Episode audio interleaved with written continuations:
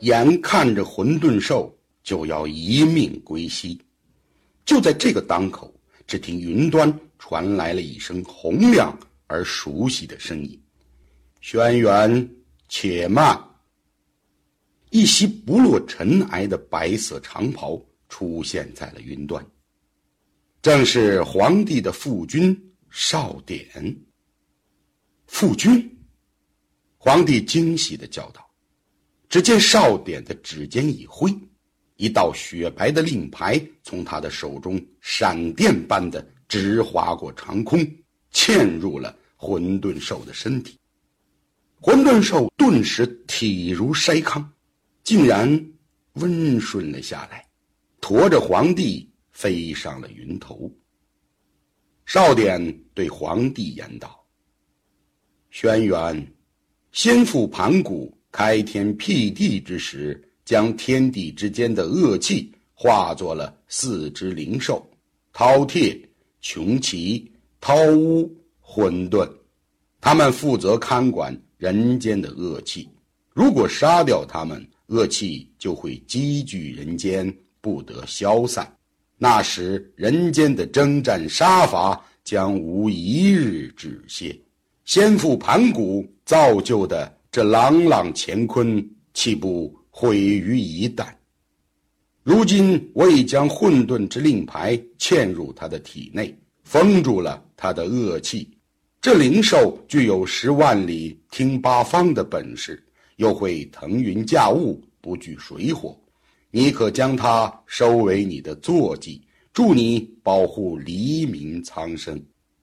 轩辕遵命，多谢父君。皇帝飞身跃下混沌兽，叩头谢过少典。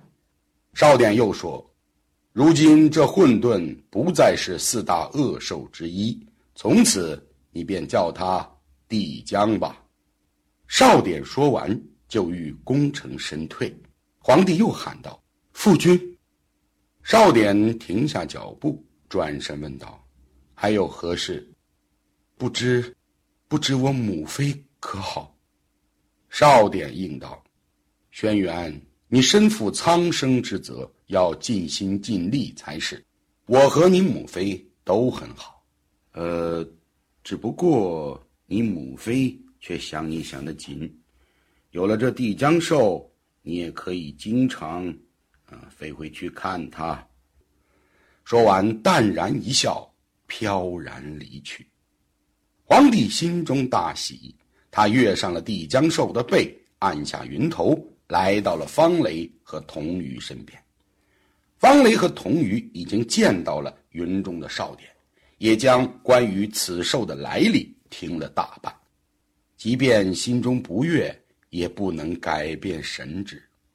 好在方雷并无大碍，皇帝和童鱼将方雷扶上了地江兽的背，三人骑兽回到了女杰和同于氏族人的那里，又将遇到少典和帝江兽来历一事诉说了一遍。自此，天山又回到了同于氏族人的手里。皇帝也派人通知轩辕丘同于氏的族人返回天山，又另派人通知了封后，选智者勇士前来教授和帮助同于使族人修建房屋、播种稻谷、放丝织锦。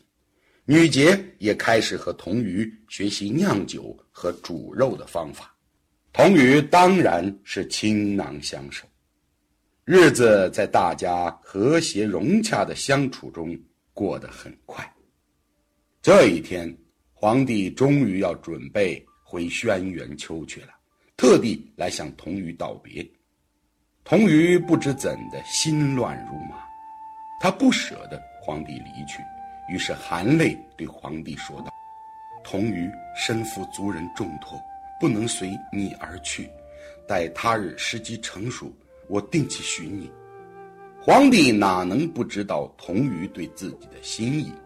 但是皇帝自知自家事，说道：“轩辕深感童鱼姑娘错爱，但轩辕已有了雷祖和女杰二妃，是不敢再有非分之想。